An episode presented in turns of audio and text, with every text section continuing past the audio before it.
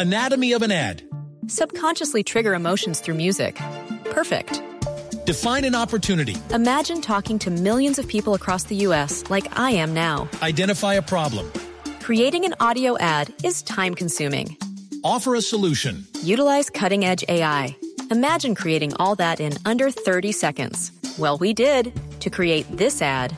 To learn more about AI in the audio industry, download the white paper from audiostack.ai. Jorge, gracias. Familiares eh, de Jonathan Flores esperan que los primeros días de esta semana concluyan todos los trámites para repatriar eh, desde Suiza el cuerpo del deportista colombiano. En Medellín, Cristina Monsalve.